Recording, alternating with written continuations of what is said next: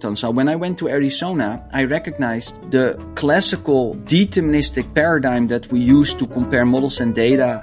We cannot continue uh, using that to answer this question. Humans are always thinking in terms of algorithms. This is an evolutionary algorithm which uses multiple points and they share information. What is the contribution of the universities 20 years from now?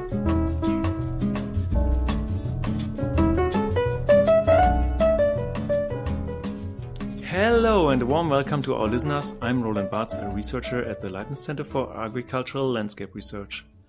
It's my pleasure to welcome you to our very first episode. In a world increasingly reliant on digital models from weather forecasting to car engine optimization, the role of simulations is becoming ever more critical. This is especially true in the fields of flood prediction or river flow simulation and pesticide transport in soils. Everything is modeled. Today we are joined by Jasper Vrugt, a renowned expert in hydrologic modeling, model optimization, and uncertainty assessment. His work, celebrated with over 14 awards, has significantly advanced our understanding in these areas. Jasper is a professor at the University of California, Irvine. Since 2010, combines his expertise in both academic and practical realms, bridging the gap between theoretical models and real-world data. In this episode, we'll delve into Jasper's journey to becoming a leading figure in environmental modeling, explore the major principles of parameter optimization, and touch upon the recent developments in his research. So let's embark on this enlightening conversation, recorded in April 2023, and uncover the depth of soil processes and hydrological sciences. Wow, awesome. Thank you, Jasper, for joining. Oh, you're welcome. Yeah, let's discuss a bit about uh, soil, hydrology, and prediction. But uh, in terms of terminology, what do you actually prefer? Prediction, forecasting, or simulations modeling? Is it all the same? I probably prefer the term modeling um, because it is um, it is as generic as possible. I feel that forecasting, prediction are very much focused on the future. It's more of an engineering emphasis, um, whereas modeling is more generic. And mm-hmm. my own work would fit. Um, my own work is much more than prediction and uh, forecasting. Involves other aspects, many other aspects as well. That's why I'm probably more most comfortable with modeling. Yeah. So prediction and forecasting is something more precise, more future oriented, and modeling seems to be more general in the context. Yes. Okay. Yeah. Yeah, thanks. So your career started quite some years ago, and um, I think you studied in the Netherlands, where you grew up, also. How how how did your career path go? Um, you moved also relatively quickly to the US, right? Yes. So I um, so I was a um, I studied physical geography in Amsterdam I started there in 1994 and then I graduated in 1999 with a master's degree.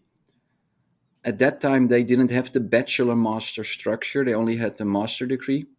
So I even, I think, did five years because we at that point it was still allowed to take five years. And I was done after uh, four years, but um, professor that I worked with, uh, Willem Bouten, said, "Why don't you go to United States?" Because during my studies in the third year or so, um, I did a course with Professor Bouten.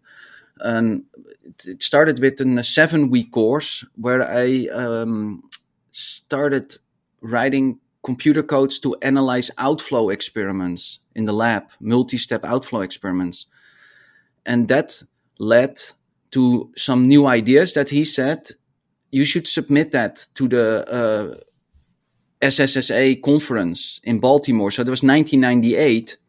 how old was I? Like 21 or so. And I was giving a talk at the SSSA conference in Baltimore in 98. And then Boute, Professor Boute told me, when you're there, you should also talk to uh, Jan Hopmans, Professor Hopmans from UC Davis, because, you know, maybe it's possible that you uh, spend some time there.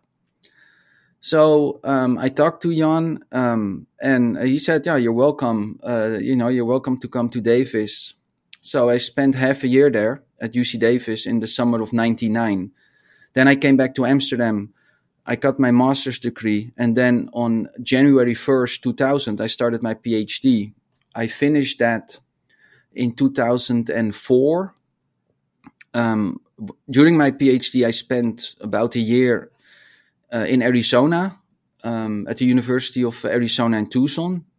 and after I finished my PhD, I then spent five years at the lab in Los Alamos as a director's postdoc, um, two years of research freedom, and then I got an additional three years as res- uh, of research freedom as a Oppenheimer uh, postdoc.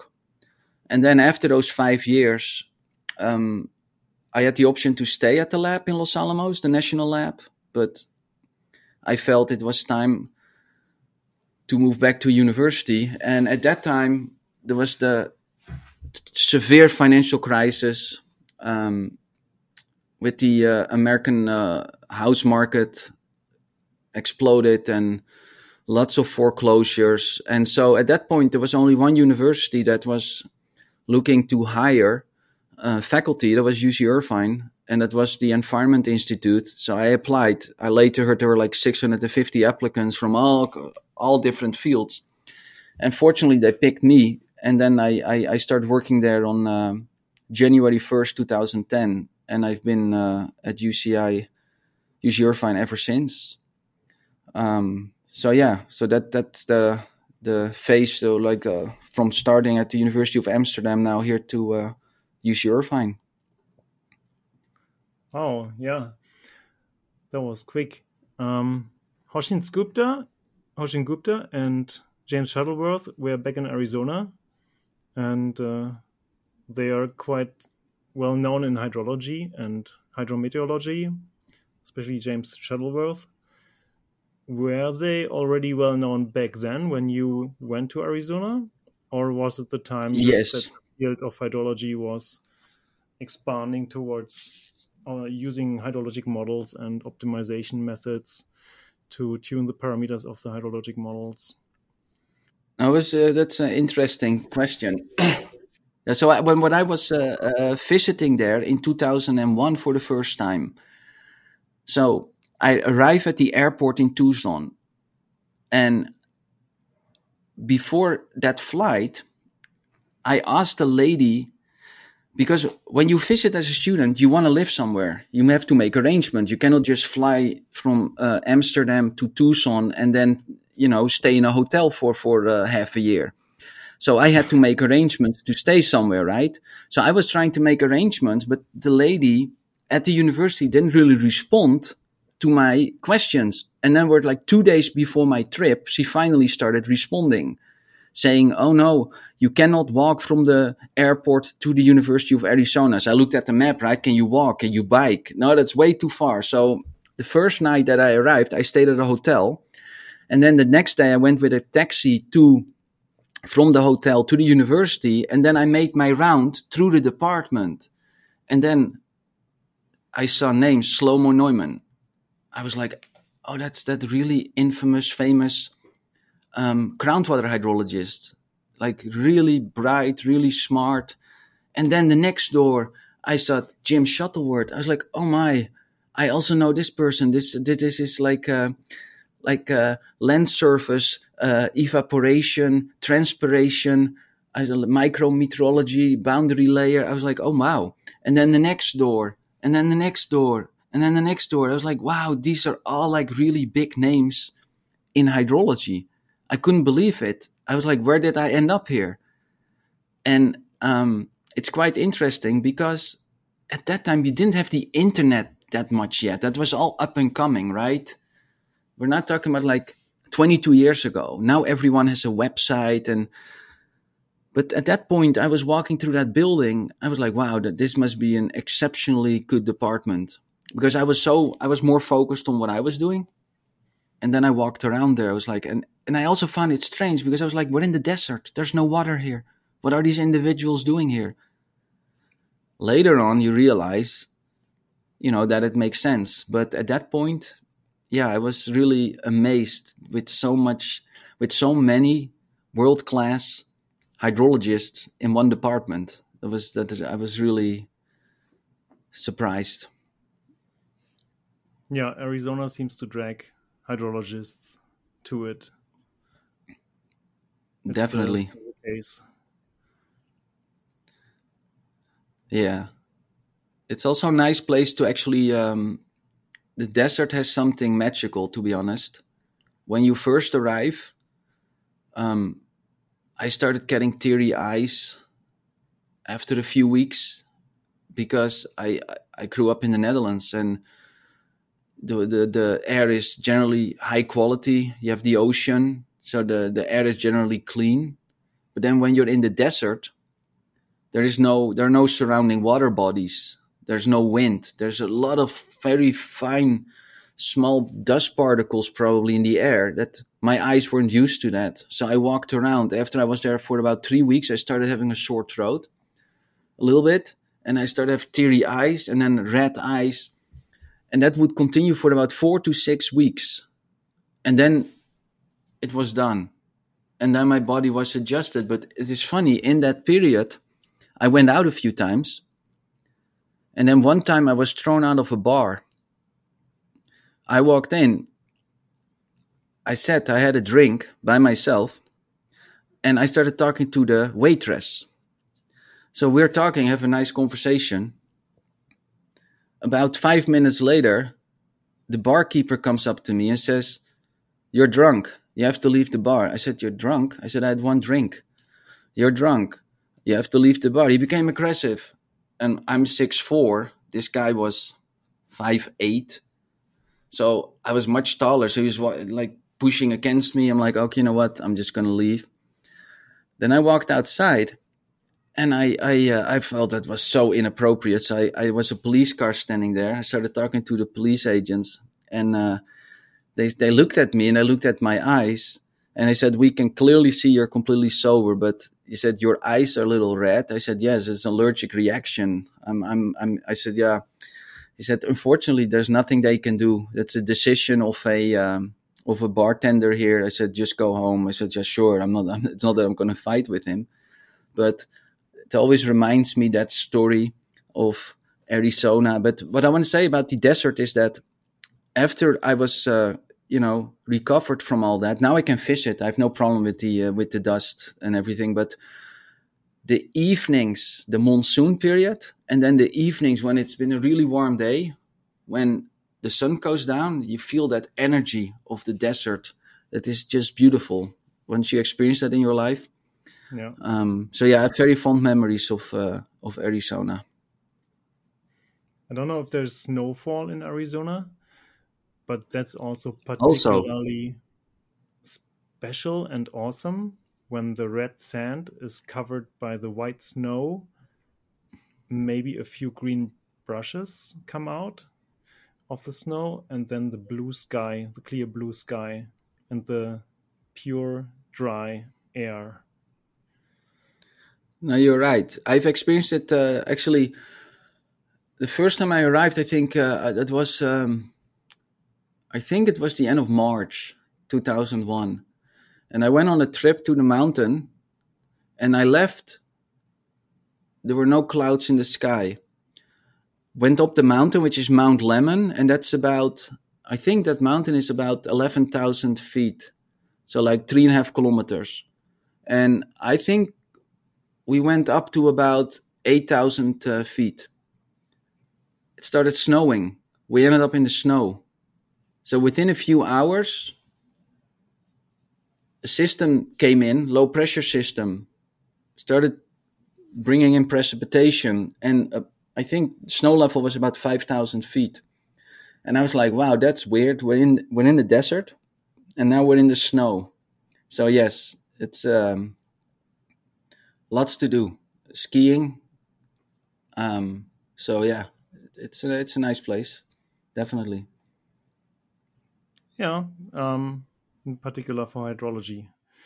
And 2008 and around those years, also the cosmic ray neutron probe was, well, not developed, but was made and investigated and one could say developed, yeah, and tested and improved and yeah, before it spread all over the world, the use of the cosmic ray neutron probes to measure soil moisture based on neutron flux. Marek Marek Zreda, I think. He, his early work, I think, was published 2002, 2003 or so. Does that make sense? Somewhere around there. Right, together with Darren, Darren Desilets, yeah, and Marek Zreda. Yes. Mm-hmm. Yeah, there was quite some preliminary work on these cosmic ray neutron probes. Starting in 2002, 2003, the theories were tested. Then the instruments were developed and improved and tested again until the key paper came out in 2008 together with Jim Shuttleworth, who was co-leading basically the development and initializing it together with these two guys. And there was also. But you know, Jim passed away, right? Yeah, already quite some years ago, right? Yeah, it's. Uh, I think it's three or four years ago now already, maybe.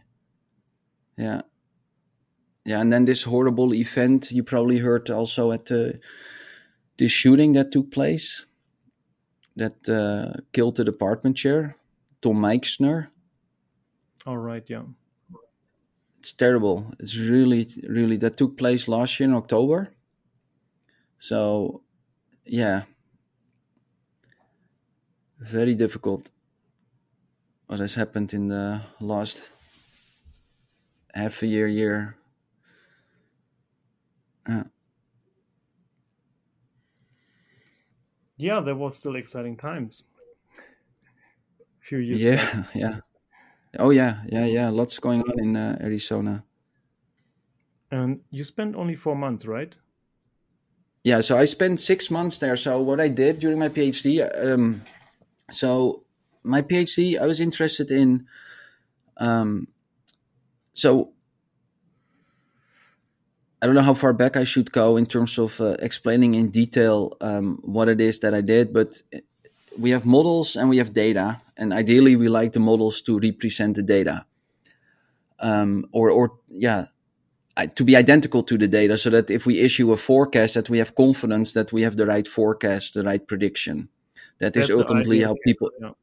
Yes, and um, but usually that's not the case. Meaning our models deviate from the data, even with the best possible input to the model. Our models are not able to reproduce the measured system behavior. So, what I was interested in, um, when I was a student in Amsterdam, uh, Professor Bouten and I talked, and he said, Jasper, there's this problem that has always intrigued me. And that is that when I calibrate a model and I tune the parameters of the model so that it represents as best as possible, as consistently as possible, the data that it's supposed to represent, then the problem is that the parameters get corrupted, and because the model is imperfect, there's there's limitations. The model has limitations. It's it's only an approximation of reality.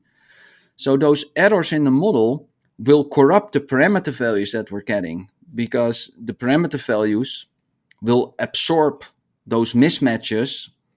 So can we still relate the parameter values to physical properties of the system? And how do we quantify model structural errors or epistemic error? Is there a way that we can quantify this?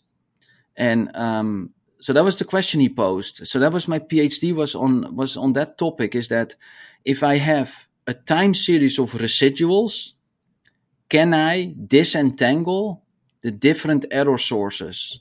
Like this is the contribution of the model error, meaning epistemic error, model structural error. This is the contribution of errors in the forcing, the inputs to the model. This is the contribution of the errors in the measurements of the system behavior. Can we do that? So that's what I worked on. So when I went to Arizona, I recognized the classical deterministic paradigm that we use to compare models and data, we cannot continue uh, using that to answer this question. So, in other words, at that point, it was still very much um, deterministic estimation, meaning parameters only have one value. And meaning when we compare models to data, we compare one simulation to data. Whereas I was convinced that we should look at the uncertainty because when you when you compare models to data, I get certain residuals, but those residuals that I get are those statistically acceptable? Or they, can I explain that based on measurement errors, or is there really something that there is an underlying signal in the residuals that I that I should look at? And to know that, I need to look at the uncertainty of my um, parameters. So I went to Arizona. I had my own ideas. So essentially, we merged some of the ideas that I was working on with research that Hoshin Gupta uh, was working on with his students and a, a solution. And um, that was based on an article we read that uh, Hoshin Gupta published in 98 on Pareto optimization, on multi criteria. Um, he published a paper in Water Resource Research, which was very highly cited, making the point that when you compare a model to data, you can use, you can define multiple different objective functions. What do you want the model to represent? Do you want a minimum? Uh, you want to minimize the the squared error, the mean squared error? Do you want to minimize the bias? Uh, do, oh, do, do you want to maximize the R square? What is the criterion that you want to? So, and he made the point: all those criteria are non-commensurate, meaning you cannot just add them up. So, depending on which criterion you take, you'll get optimal parameters. So that creates what's called Pareto uncertainty. So we were very much inspired by that paper, and that led I used some of these ideas in my research. So when I visited him, we started working on Bayesian methods. So I had some of these ideas that I took along with me, and um, yeah, that's that was the the start of. I started looking into yeah Bayes theorem, Markov chain Monte Carlo methods, I was already using those, but I was using really simple Metropolis algorithm, and that wasn't really working very well. Um, was not particularly efficient. So I coupled some of those ideas with the shuffled complex evolution that they developed. Um, because the shuffled complex evolution is a way to distribute information. You have local search, and that local search is operating independently and that shuffling gives an idea how you can share information between those local search local searches that go on independently. So it's a way to distribute information. I thought hey you can look at the local search as a markov chain then you have these different markov chains running. And then the shuffling allows them to share that information to periodically share information about the progress they make. So that was the first algorithm that we made. The only problem was there was no convergence proof. And so even though it was well used, and at that time I was pragmatic because I was like, yeah, I can I can now start working on a convergence proof, but I'm not a mathematician or statistician. It can take a year. Um, and hydrologists they just want something that works. They don't even care that, that there's a proof. We just need to show that on a bunch of case studies that we get the right results. So i was a more pragmatic approach at that point. So we published that stuff. I went back to amsterdam and then came back a year later for another half a year. We did some more research. And uh, uh, and that was yeah very exciting. Um, particularly um, Hoshin has is just the way he in which he does research. It's very inspiring. Is that it's so different than most other individuals that, um, yeah, he's not competitive at all. It's all a devotion to science. It's all he doesn't take criticism on his work. Um, meaning, what I'm meaning is like he's not not. If he writes a paper and you say, "Hey, that's not right," that's not right, he doesn't take that as a personal attack or anything. Everything we do is to promote science, to make it better, to to to you know, in the interest of making this world better. So the, the, it's really inspiring working with him. Lots of ideas and so yeah, he's a really good friend, dear friend. It's always wonderful to interact with him and share ideas and so yeah, that was um, really fundamental in my development working with him. Um, it's been a great blessing. Um, so yeah, and then I came back and uh, I had to finish my PhD and then uh, moved on to uh, Los Alamos. So that was when, yeah, you coupled the shuffled complex evolution algorithm to the Markov chain Monte Carlo method. While that is already methods which are quite advanced in itself the shuffled complex evolution algorithm, I think it was developed in the early 90s, 1993 maybe. And 1992, already, yeah. It already has implemented uh, yeah, a global optimization routine. So it looks for the minimum in a in a surface area of errors of residuals. So maybe residuals are the difference i think as i understood if i understood it right the difference between the observation and the modeled prediction yeah right so that's the residual so it's like the synonym for for for model error considering that the observation is the true the truth and and the shuffled complex evolution. Um, maybe can you identify what each of these terms, shuffled complex evolution, means? Yeah. So evolution, that that word um, just relates to evolutionary computation. That is the principle that. Um, so let me back up a little further. Okay, so in the optimization world, you have two two main branches you have what's called local search methods and you have global search methods. Local search methods are trying to find the minimum in a landscape. Let's call it a landscape. We call it a response surface. But we're trying to find the minimum point, the lowest point in a landscape, a surface. And a local search method right. finds that minimum by starting at some point on that surface, and then it seeks improvement from that point on. Typically, it follows the gradient of the landscape to find the minimum. A lot of research has shown that that will find you a minimum, but that minimum often is not the absolute minimum. So that's why people said, you know what, we shouldn't do local search alone, we should do global search.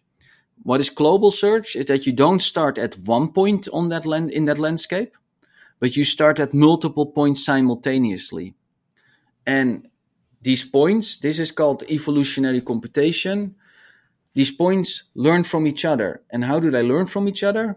That is the Darwinian principles that you can look at each point as a DNA string, as a human being. And from each point, you know its elevation. Let's call the elevation the cost function. And you want to minimize that. You want to find the minimum, minimum elevation. So what you do is two points can generate a third point. We call that offspring. And if you take the best two points and they produce offspring, a child, then you mix and match their DNA, then hopefully their point, the point they create the offspring, is better gets better and better and better over time. So that is the principle of the survival of the fittest. And what goes in there are def- different steps. it's inheritance. That's that DNA passes from parent to child. Then we have selection, crossover, and mutation. Those are the main steps. So that is the word evolution in shuffled complex evolution, meaning this is an evolutionary algorithm which uses multiple points and they share information or that we use them to generate offspring through the principles of survival of the fittest. Shuffled relates to how the information is brought from one local search to another local search. So think that you have two points on that surface, and these two points they iteratively improve as in a local search method using the gradient or so. That now we do a number of steps. Each of these points do a number of steps. So alpha steps later, they're probably in a different position. Hopefully, uh, you know, at a much lower elevation. Each of these points. Now we want them to communicate with each other. These two separate points. And that is what the shuffling does. The way that works is like how we shuffle cards. That is, think that we have 10 points. They improve over time. So now there are 10 new points. And now we put those 10 points together back and we redistribute the points over the space based on the quality of the points. So what you will see is that then some searches that unfortunately got trapped in a local minimum. How do they escape from that local minimum? That is through the shuffling process. So the shuffling is how we shuffle cards. Is that first we hand out the cards, people play with the cards. Ultimately, we're all done. We put all the cards together again and we sort and, and we hand them out again. So some points so, will be reselected or will be selected for the next step, but others will be dropped and new points will no, also still, be created. Yes. So um, in essence, the what happens is that the points that um, are weak, the shuffling takes care because it, it's um, so if you look at each of these points, the way they improve is through a method called the simplex method. And the simplex method uses actually multiple points, not just one point. So each of these individual points is a collection of small points, and that's called a complex. So the simplex method uses number of points the simplex uses is the number of unknown parameters plus one. So if we have a surface in two dimensions, then we have two parameters that we estimate. And we want to minimize the elevation, the landscape. So we're trying to find the minimum on that uh, in that two-dimensional space. The simplex uses then three points. The simplex runs in each of these complexes for a while. And after a number of steps, each of them have evolved to a new three points, the latest three points. Now we put all those points together again and we rank them from top to bottom, where the top point is the best point, the second point is the second best point, and the last point at the bottom is the worst point. And then based on that ranking, we assign new complexes. We assign the, the point one goes in complex one, point two goes in complex two, point three goes in complex one, say, point four goes in complex two, 0.5 goes in complex 1, 0.6 goes in complex 2, if we only have two complexes. And then we have a new complex, and then we do the simplex method again. So what you will start to see that if the second complex is inferior, let's say it got stuck in a local minimum, then when we put the points together again and we rank them, what you will see is that point 1, 2, and 3 are all from are originate all from the first complex and point four, five, and six will be from the second complex because it ended up in an inferior part of the space with much worse, much higher elevations, so to say. So after you rank the points and you shuffle now the best point, which was from complex one, goes back to complex one. But the second best point, which was originally from complex one, now goes to complex two. The third best point goes to complex one. The fourth best point goes to complex two. So what has happened now, what you'll see, is that the point that was originally created by complex one now makes it to complex two. So now, if you, after the shuffling, run the complexes again one and two, you'll see that complex 2 is no longer stuck in a local minimum because it received points from the first complex. And now what you'll see is that both complexes will start to converge to the global minimum and they're no longer you're not going to have the situation that one complex ends up in one part of the landscape, another one ends up somewhere else. Now, the shuffling takes care that the information of the points is distributed among the complexes so that they ultimately all converge to the same point. That is the idea. And um, I used that idea because I thought, okay, in Markov chains, you run them independently. How can what I share information? A Markov chain. I know Monte so Carlo. We we have the MCMC yeah. methods, right? Markov chain Monte Carlo methods. While Monte Carlo yes. is clear, that's a random distribution based on Monte Carlo casino. Yeah. But what is a Markov chain? A Markov chain is a collection of past and present of the position in a multidimensional space. So imagine that I'm in my office now, and imagine that every minute I store my GPS coordinates. So right now, hypothetically, let's call this the origin. I'm at zero zero. Let's go and let's only consider an XY plane to make it easy. So let's say at time zero, I'm at position zero zero. A minute later, I'll probably still be sitting here. 10 minutes later, still because the podcast, but let's say the podcast is done and I decide I need to teach. So then I'm start to move towards the lecture hall. And imagine now that every minute I record my XY coordinate. Then you could say that that whole collection of coordinates, X and Y, as function of time, that is a Markov chain. Where you can essentially track the position of, in that case, me as function of time. And think of a Markov chain in optimization as the values of the parameters. If we if we stick to your position, then the position of you depends on how you move through the space, through the XY space. Yes. And the Markov chain then is a chain of particles that is depending on the process with some uncertainty? Uh, there's not so much uncertainty um, involved uh, in the actual position. The position is exact at each time. So the Markov chain tells you the, the last position of the particle. If we call a parameter combination a vector of parameter values, we call that a particle, then that one particle, it tells us the position at a given time. And we call that a chain or a Markov chain.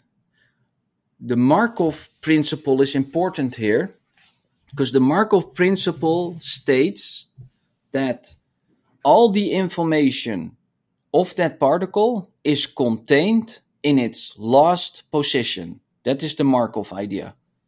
So all you need to know to predict the future is its last position, not any of its past positions.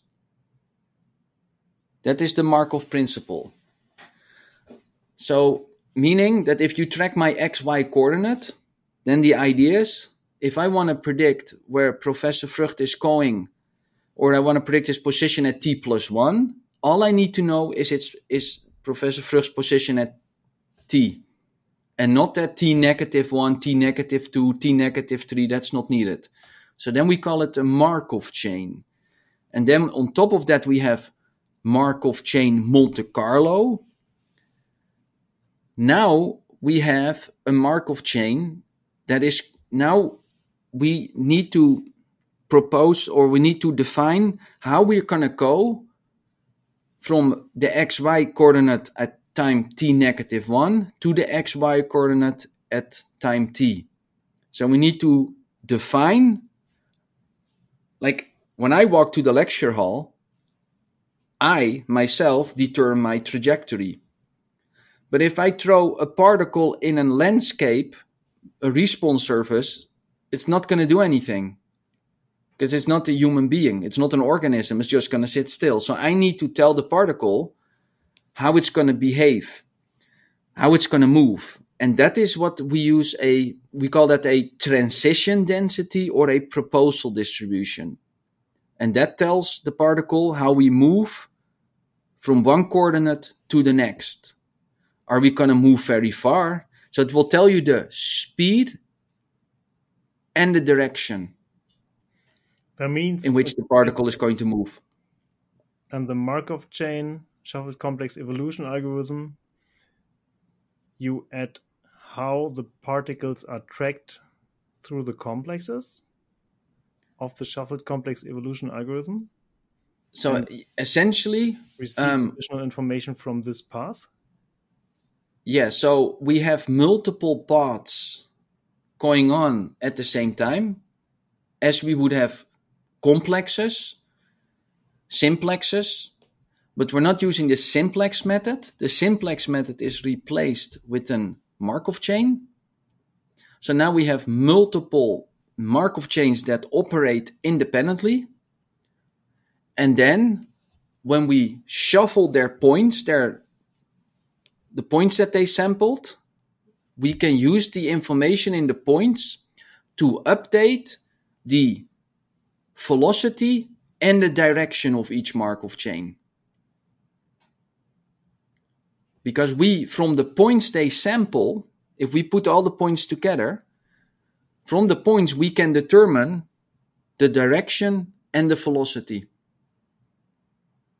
Also called scale and orientation. Scale tells us something about the velocity. If the points are really close to each other, that means the Markov chain is not moving very fast. Whereas if the points are very far apart, that means, hey, those are large steps. So that, that we call scale, that's velocity. And orientation tells us if I move in a certain direction, it's like correlation. Do I move two in the x coordinate and one in the y coordinate? Or do I move one in the x coordinate and two in the y coordinate? So it tells us the angle in which we need to move. So scale and orientation, those are really important for the Markov chain to have a good performance. And up to that point, we didn't really know how to let different Markov chains communicate with each other. So they would run independently and they wouldn't share information. And what we shown in that paper that if you let them communicate with each other, that you're going to have a much better performance. Because there's one big difference between the shuffled complex evolution and the shuffled complex evolution metropolis method. That's how we call it.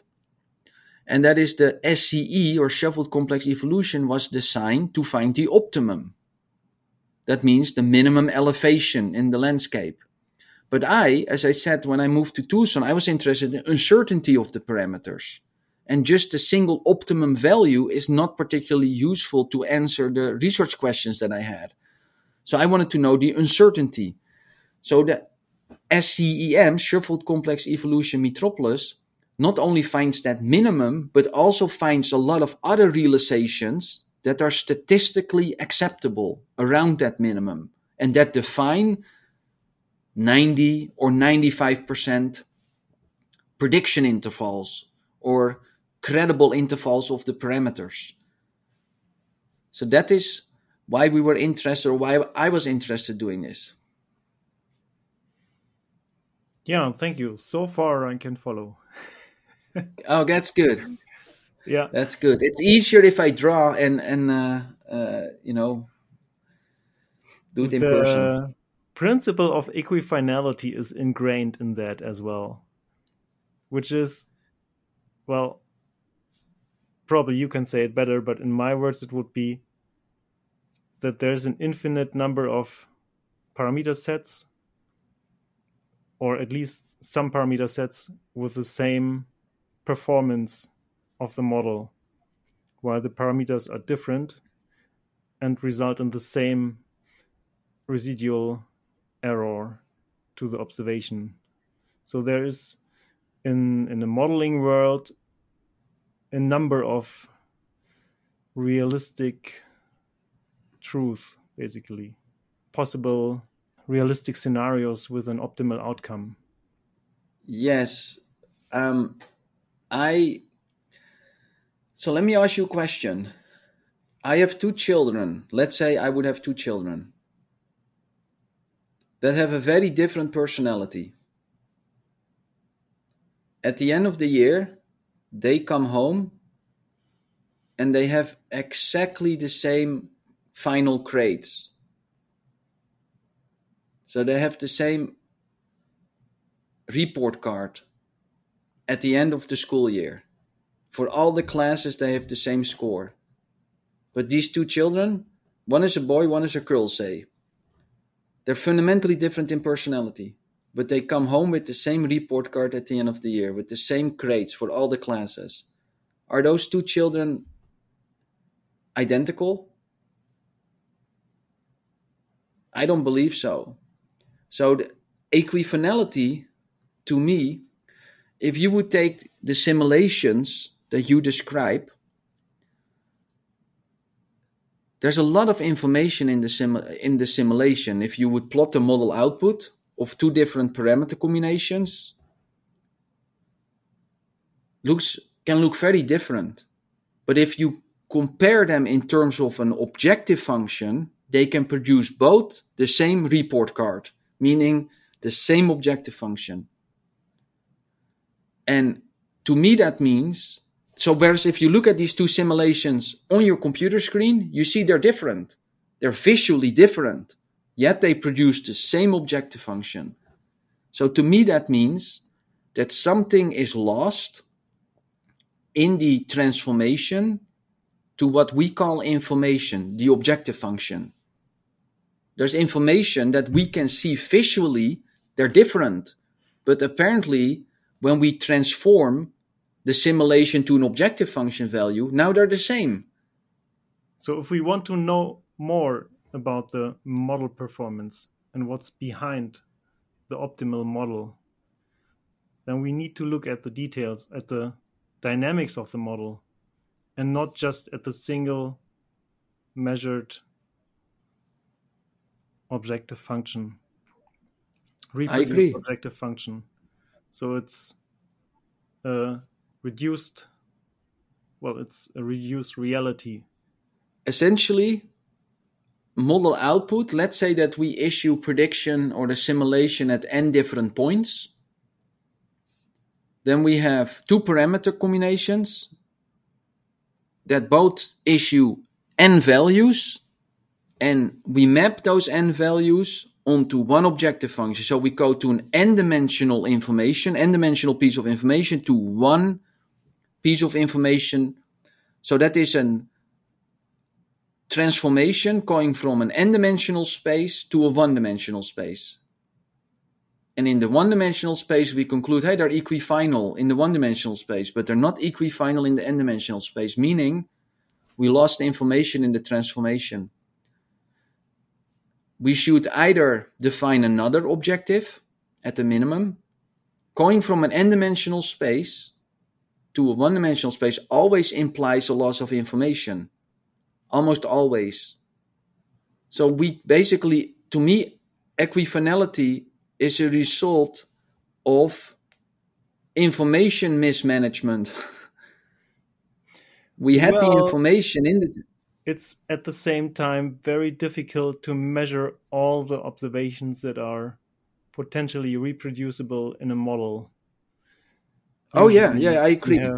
I agree. only a very reduced number of data points about the real reality and what the process models can reproduce and represent is already more than we can measure. I mean, we rarely have continuous observations in the environmental science or in the geophysical world.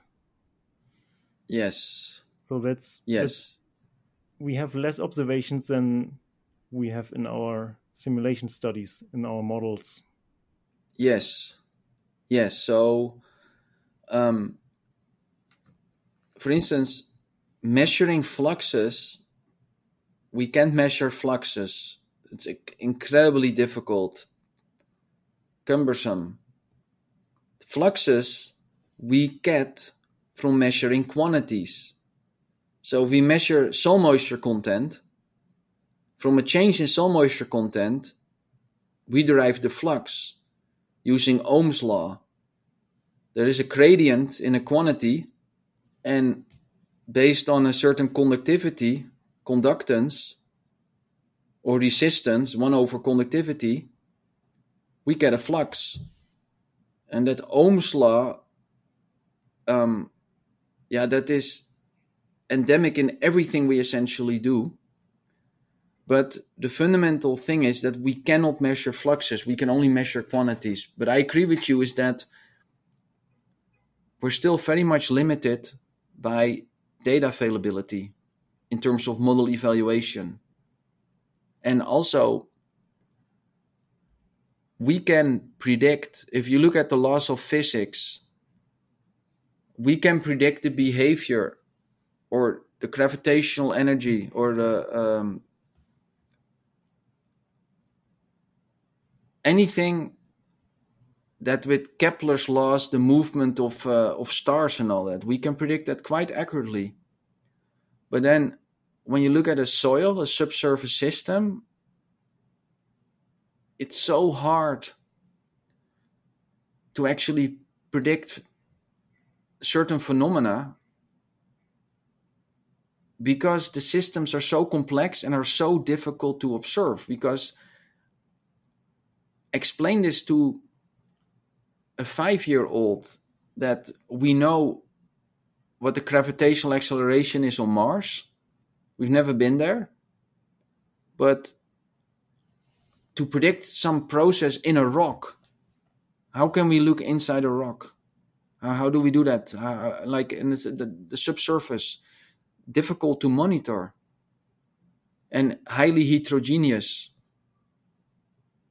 So So makes really need strong assumptions here, strong Yes. approximations, and we will lose detail. But with our effort, we always aim to measure the most crucial, from our perspective, most crucial states, variables that matter to the process that we want to analyze, observe, and predict. and that's why the whole while, while we lose yeah. sight of those processes that are not in our objective. And you have you have coupled also, yeah. Well, you have developed um, an even more advanced method, the Dream method, which yeah is yeah yeah further advancement for for for the of the shuffled complex evolution metropolis algorithm. What was Yes, needed yeah. to drive this further? And yeah, we didn't even yet talk about about uh, multiple objective functions or Pareto optimization, but we have to leave some things aside. Yeah, that's okay, Roland. Okay, so this um this is a good very good question because when you invited me and I saw the questions you were going to ask, I was very much inspired because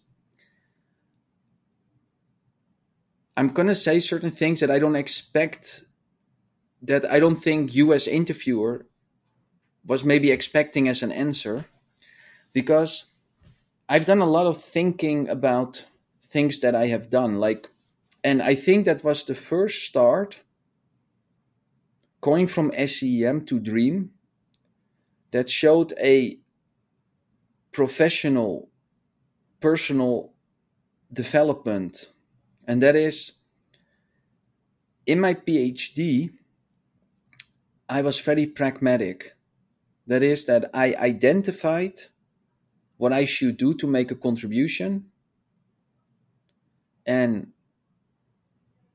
I knew that what I had done um, when it was good enough, when I would publish it and that it had impact.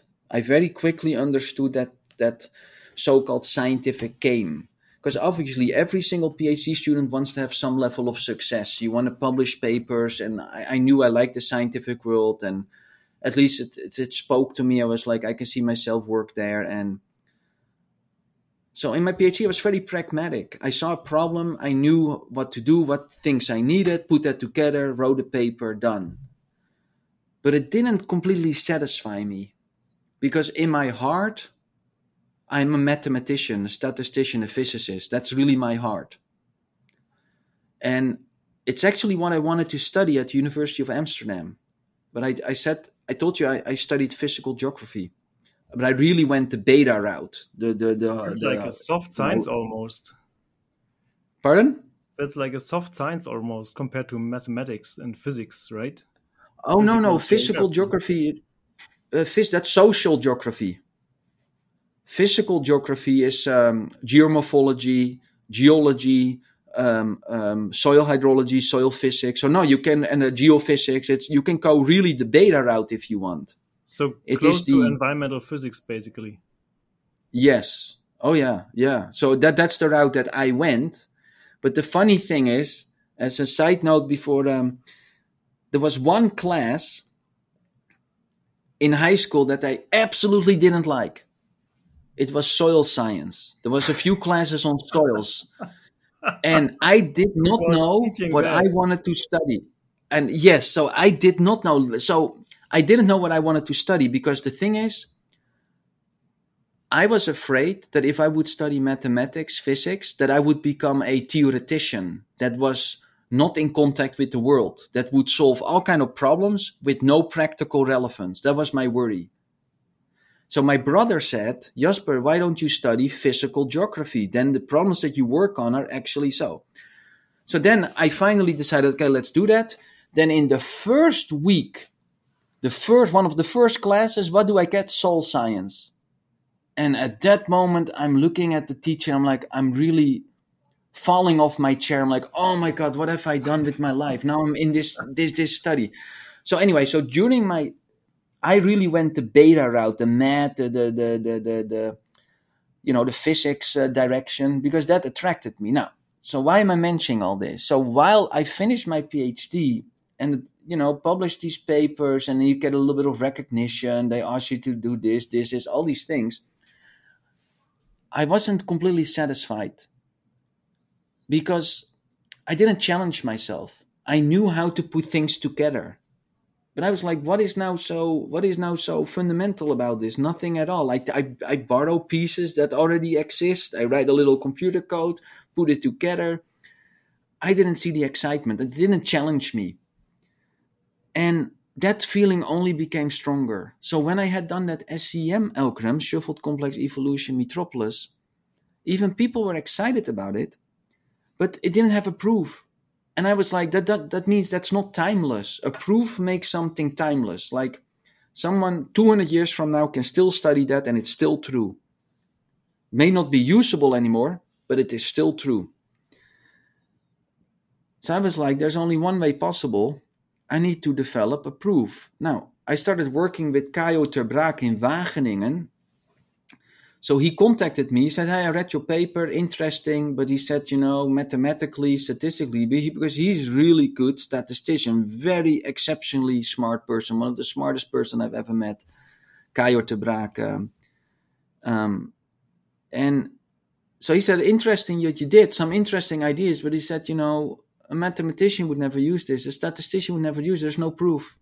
It's all little like nice ideas. So that he and I started working together, and that then completed what I originally wanted to do. But from a pragmatic point of view, not I didn't do it because I thought, yeah, in my PhD I can spend a year on a mathematical proof, but who cares? An hydrologist doesn't care about a proof.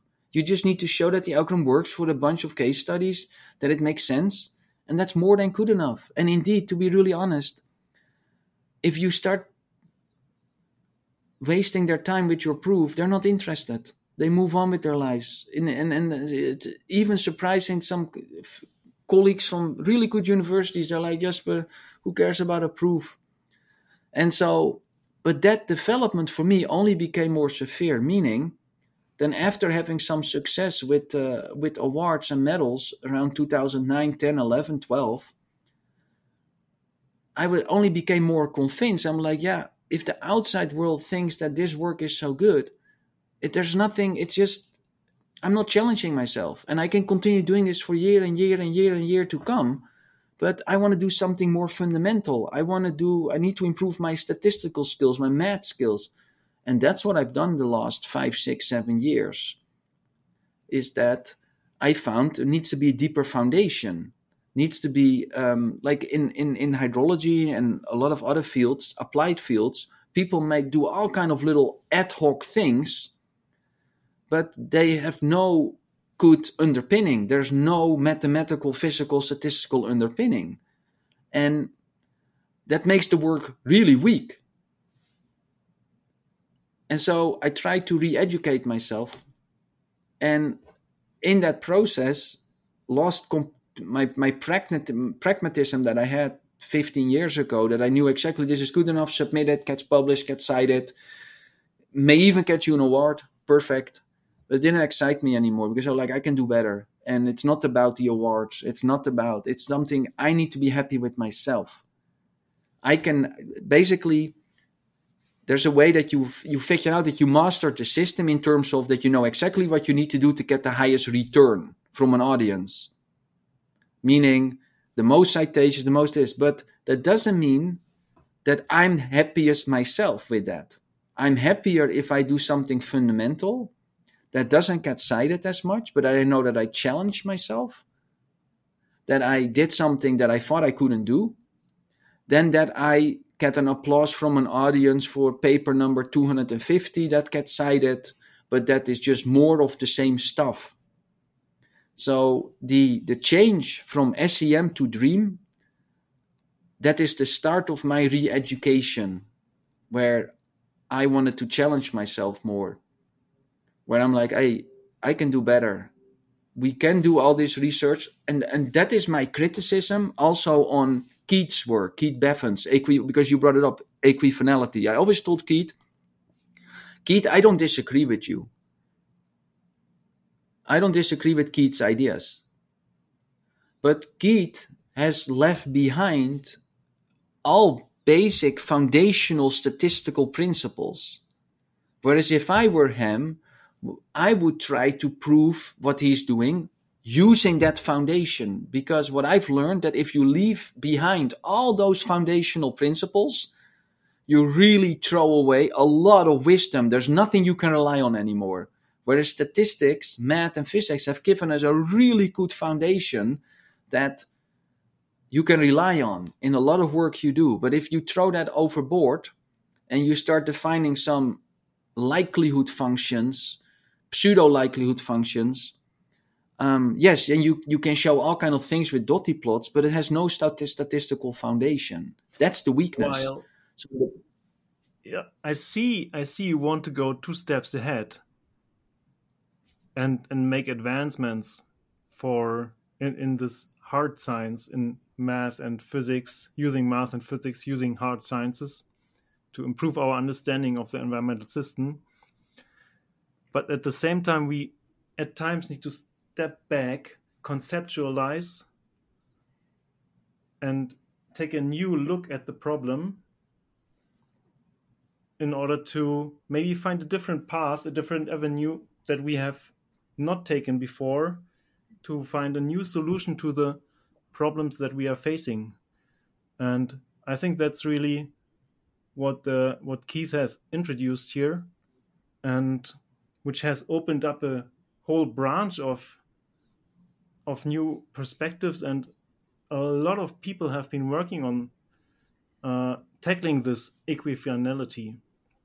And um, I, I, don't know how many people work there and which different kinds of solutions have been worked out but uh, it's at least something that has been first to be uh, spotted visualized conceptualized identified and then has been absorbed by the whole scientific community.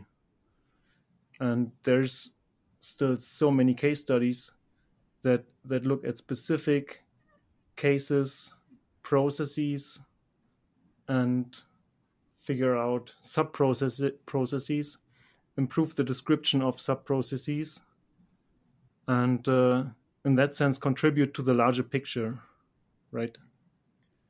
No, I, I completely agree with you. What Keith has done is phenomenal, and I very much admire his work. And um, Keith keeps me sane when I um, and I agree with him. Like it's always qu- quite interesting. So one time, Keith and I wrote a paper together, and it was rejected four times. and the reviewers didn't understand the paper. They didn't. They were disappointed in me that I would join forces with Keith, essentially abandoning all the statistics and all the. But that wasn't the point of the paper. The paper was to show. The paper was a method that what Keith likes to do. You, Keith uses certain methods in, in what he wants to do. And the point of the paper was if if you want to do those methods that Keith wants to do, Keith was co-author, then there are way more efficient ways to do that. That was the point of the paper. And then the reviewer saw that and was like, how can Jasper, you know, jump on Keith's, uh, like, how can he suddenly abandon all that statistical stuff? And they just didn't understand. But it was the point. The point wasn't to say you should use it. I, my point was, hey, if you want to use that, please do. But do this then instead of this because then you know you get your answers a hundred times faster and much better and this and that so keith and i wrote that paper so no no keith and i we regularly email and we um, he's very aware of all my work, latest work, and um, I always welcome his his opinion. The only difference between Keith and I is that what I think how he could challenge himself, and that is what I guess I was trying to say with what I did, is that when you realize, basically, let's put it this way: it's more more philosoph- uh, uh, philosophical, but most researchers are limited by their abilities in math, statistics, and physics. Fully agree to that. I can see that for And if you're not limited by that, imagine the world that would open. And if you look at Richard Feynman, if you look at some of the greatest scientists, they Einstein, they weren't limited by their math, statistics, and physics.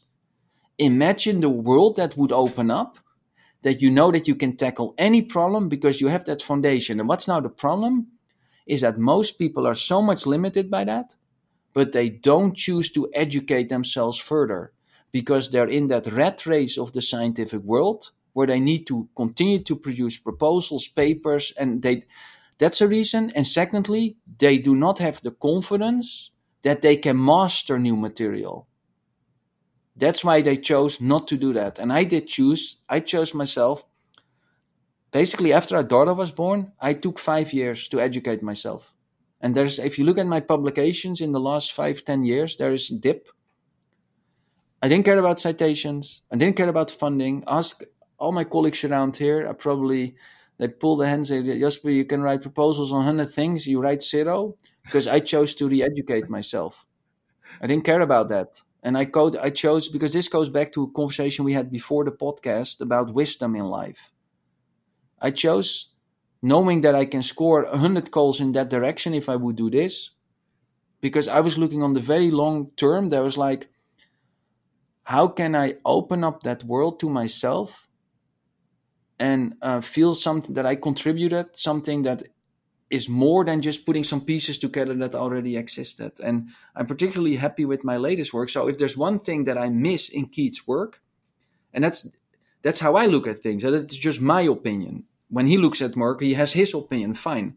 Now, my opinion is that I think that he could have made a more fundamental contribution if he did everything he did, but then tried to give a mathematical, physical, statistical underpinning.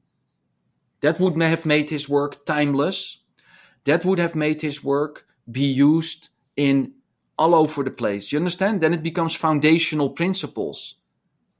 Then it becomes part of linear regression, nonlinear regression. And then you have equifinality regression or diagnostic regression. I, I coined that word in a, a, paper we published two years ago. I coined the word diagnostic regression. That's a way of. Anyway, my point is, and I think that more people in the applied sciences could have challenged themselves to try doing that because, but they're in such a rat race nowadays. I mean, you know how it is, uh, Roland. You have to write. You have all these things you need to do, right? You don't have time to re-educate yourself and and the scientific world is also very conservative if you start working on a different topic it's really hard to break into a new community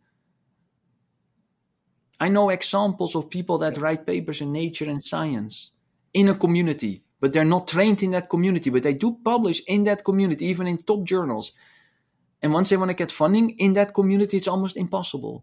It's a very conservative world. So basically i i had the opportunity to do this because of the awards I received early on.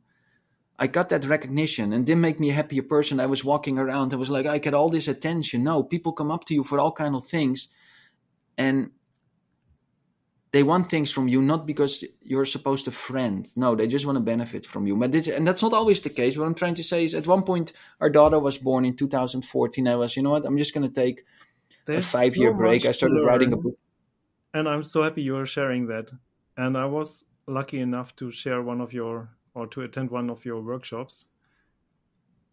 And it has been a challenge already. So, mm, well, I, I, don't want to say that not everyone is blessed with, uh,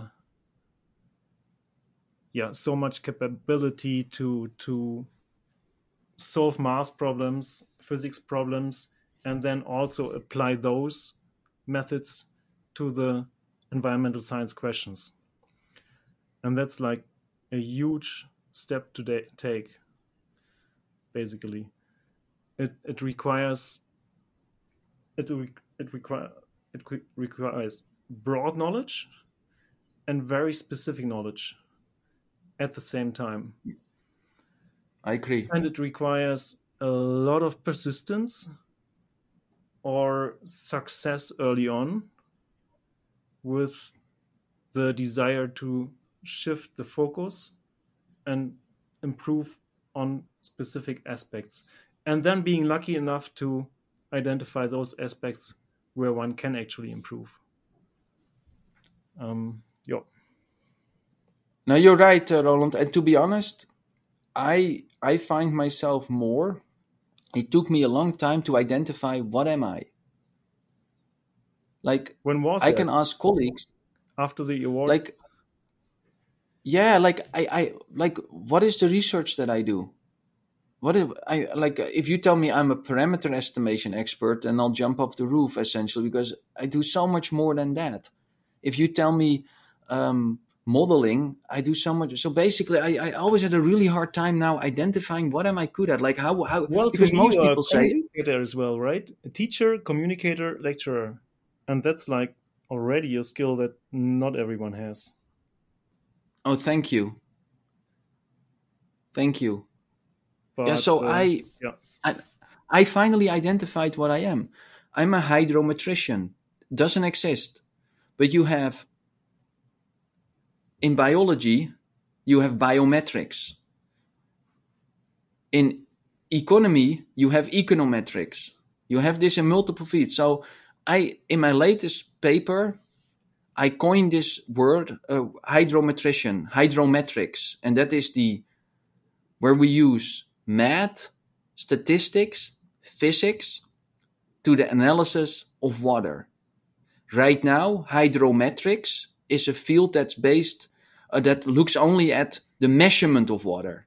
And my point was we need to broaden the definition of hydrometrics to include the use of physics, statistics, mathematics to the distribution or the analysis of the movement, storage, distribution of water. Because then I'm a hydrometrician, and if you say you're an econometrician or a biometrician, and everyone knows what you do, that means you use statistical, physical, mathematical methods to analyze time series in economet uh, in econ. You understand? Like, I'm a hydrometrician because that that essentially, and so I coined that in my. I submitted to WR. I don't know how they're going to react to it, but that's the field of hydrometrics, and I finally found a word that I'm actually happy with because that's more or less what I do.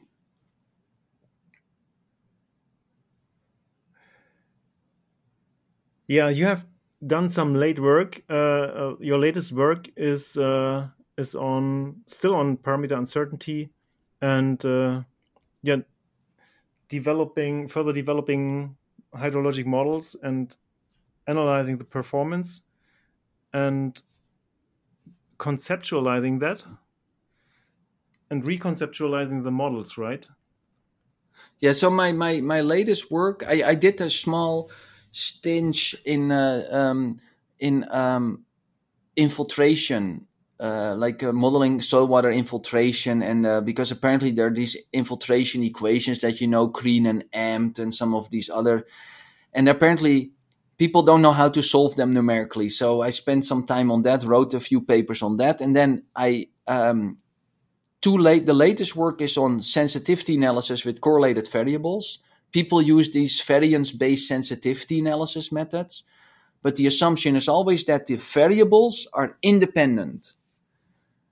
But there are many systems where you cannot say that two variables are independent. So you want to treat them as dependent. For instance, if you look at plant transpiration, you look at Penman-Monteith or you look at Makkink or Priestley Taylor or whatever uh, model you want to use, there are different input variables radiation, temperature, wind speed, vapor pressure deficit or humidity, soil moisture content.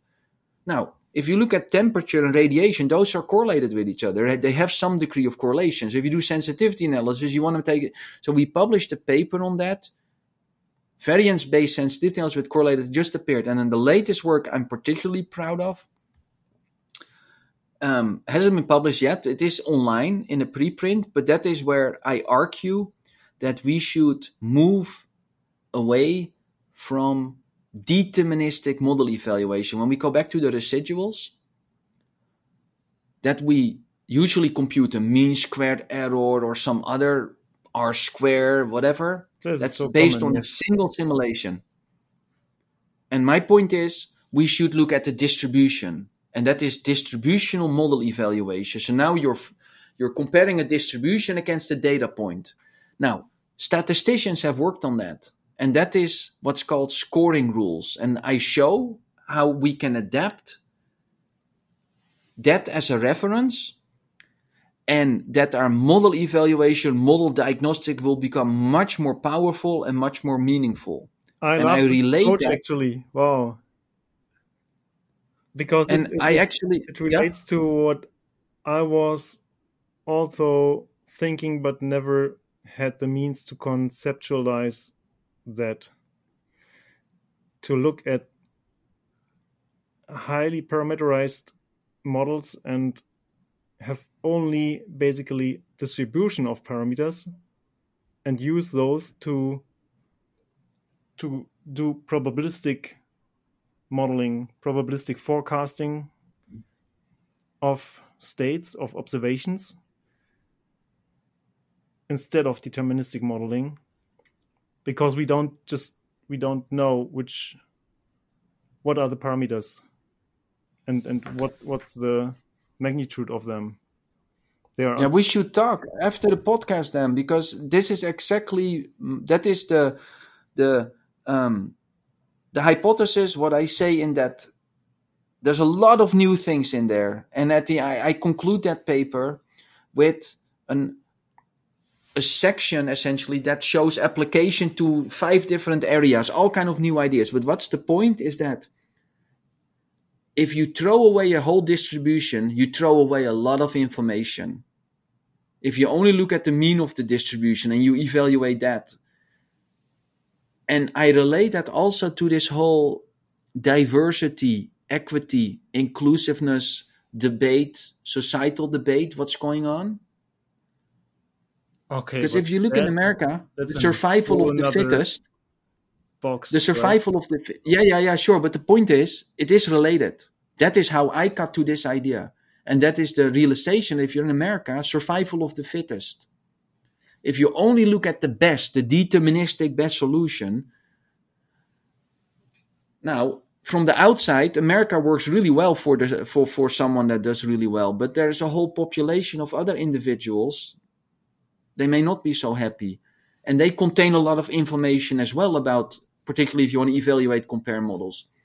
So yeah, and so that's the latest work. Some other work that was published is also very more theoretical. That is on likelihood functions, on distribution adaptive likelihood functions and on confidence intervals of uh, the infamous or the famous KG efficiency, which doesn't have uncertainty def- definition anyway. So that's more the latest work. Um, yeah, that is more theoretical. Like I said, what I've been doing in the last five years, educating myself, and uh, now I'm back to publishing again. So hopefully, uh, now writing proposals, back in the game again. So, in the last few decades, we had a strong increase in numerical capabilities to solve models.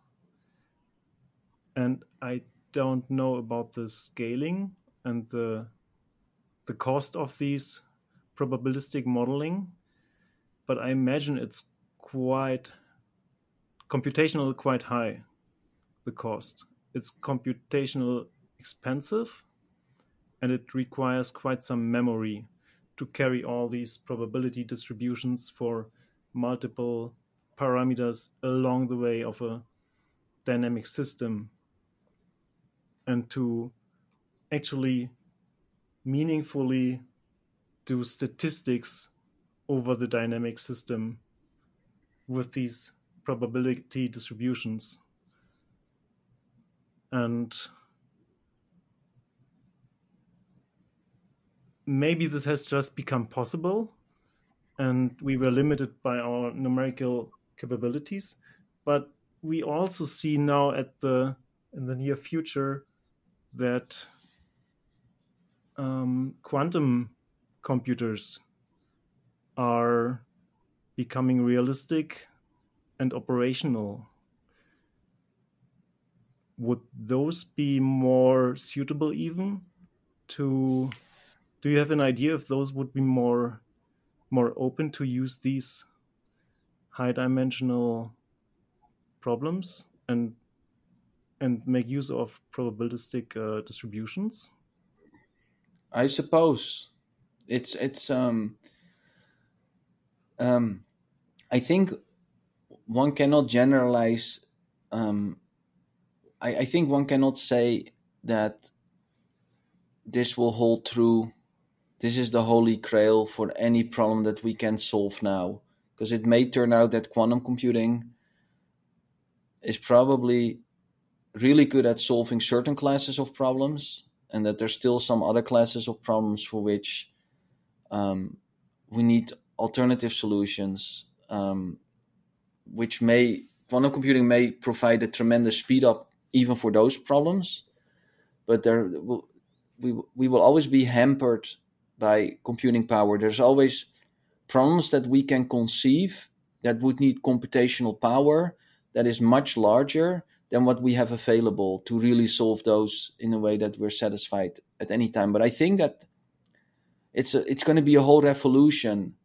What opened my eyes is that 20 years ago when I started studying those optimization methods, just the realization that a gradient based local search method is so incredibly efficient in finding the optimum. But if you want to run that method on a parallel computer, it's incredibly inefficient. You lose you lose steps. Um, so in other words, you have methods that are incredibly efficient when executed serially, but become cumbersome when you have to execute them in parallel. So early on, that made me think that I'm like, hey, so it is possible because you write a lot of quick and dirty code in your PhD, right? Or when you do research, you write a lot of these quick and dirty codes. And we always made fun of that in Amsterdam when we shared these codes with each other. They said, like, yeah, that's quick and dirty code. Almost everything was quick because some protection mechanism that people. But the point is, we've probably written quick and dirty code that was really terrible, but is probably ideal for a parallel computing uh, system. So it's the same probably for quantum computing is that this opens a whole new world of what is what we always thought is efficient. Once you think in a quantum world, that may be incredibly inefficient. So it it, it, it is a reset button essentially, is how we write computer code. Because a quantum computer operates completely differently. Meaning it's gonna algorithms that we perceive as very efficient now may not be efficient at all. And algorithms that we always thought of are not efficient, but they're ideal. For instance, global optimization algorithms are ideal for parallel computing because you can run each of these states, each of these particles on a separate computer.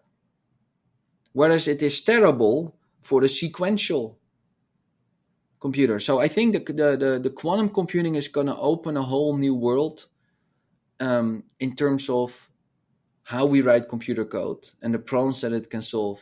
But definitely there are going to be problems that even today that we wish we could solve, even then are going to be difficult to solve. But it's it's just the next generation essentially. Um, yeah. It's probably as soon as the first quantum computing uh, computer is operational, let, let me give you another analogy, and that is this terrible situation going on in Ukraine, right? And they asked because I mean you're from Germany, they, they they're thinking about sending Leopard two tanks now. They're sending Leopard two tanks, to different countries in Europe. Anyway, point is they asked a general or a commander said, okay, if you compare the Leopard 2 tank with the tanks they're using now, he said that's comparing a Nokia phone from 25 years ago with the iPhone that we use now. That's how advanced these lab, and that's the same. I think as soon as the first quantum computers come out, I think we're going to feel the same way that we're working on this old Nokia, right? And that these quantum computers are then the iPhones, and that that cap is just incredible and that that really changes the way we write computer code, the problems that we can solve, etc. And that requires a whole new set of skills also from those yes. who apply the computers. And but Roland, there is a there's a fundamental problem that, that that's related to this. I was talking to Jan as well, and that is where what is the contribution of the universities 20 years from now? Because I can only conclude that what has happened in the last 10, 15 years, we don't own the satellite data. All these missions going on, all these satellites, we have to go to repositories, other places to get the data. We don't have the computational power. If you look at Google, what they can do. So, what is our role going to be? We don't have the data. We don't have the computing power at the university. So, how can we stay useful, meaningful. But like, what can we do? What can we contribute? If you think on the long term, because if we don't have the data nor the computing power, then it's gonna it's gonna be very difficult to continue to do state of the art, world class things. Like, look if you look at Google, they built AlphaZero, the chess computer and AlphaZero beats the best chess computers that, that were there. And it was just an, a project of a few people at Google where they used the latest ideas in machine learning. They have the computational tools and they show that they can imagine. Like they, they, a small group at Google. Now you also have that with AlphaZero, I think, with Co or so. Uh, they also show that.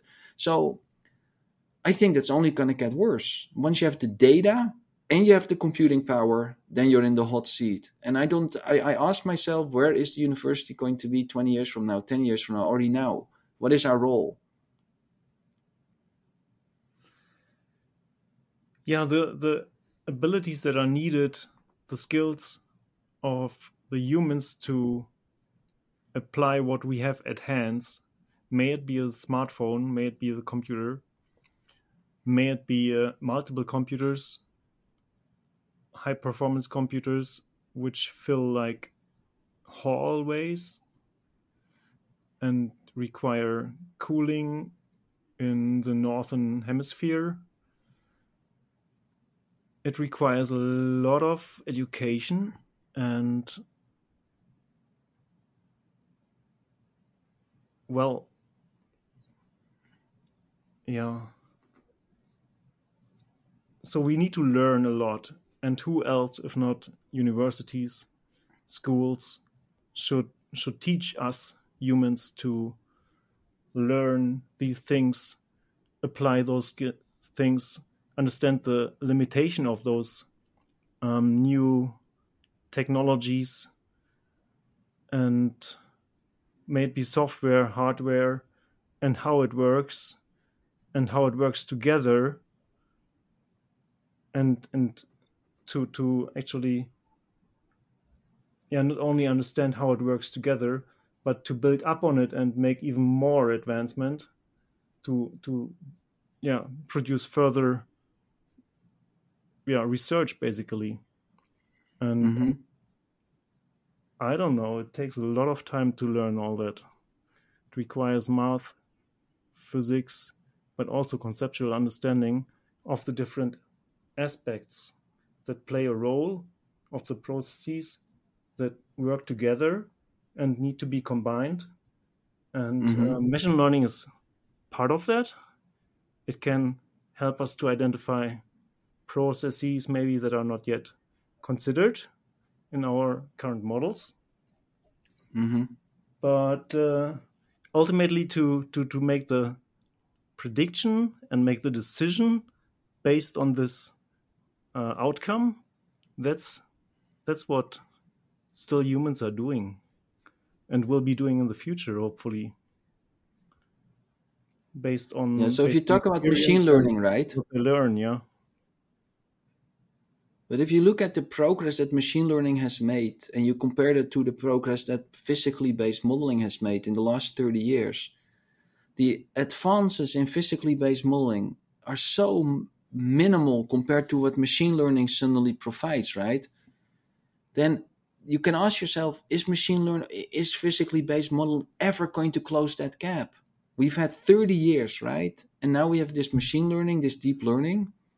If you see what those database methods can do compared to physically based modeling and the new insights. And I'm pessimistic that we're going to catch up. And then there's the fundamental question is the physics still important? If at one point you have so much data and you can train all these things and retrain, that's also the thing. You can train and retrain. You can learn and unlearn those networks which is very complicated to do for the human brain to learn and unlearn.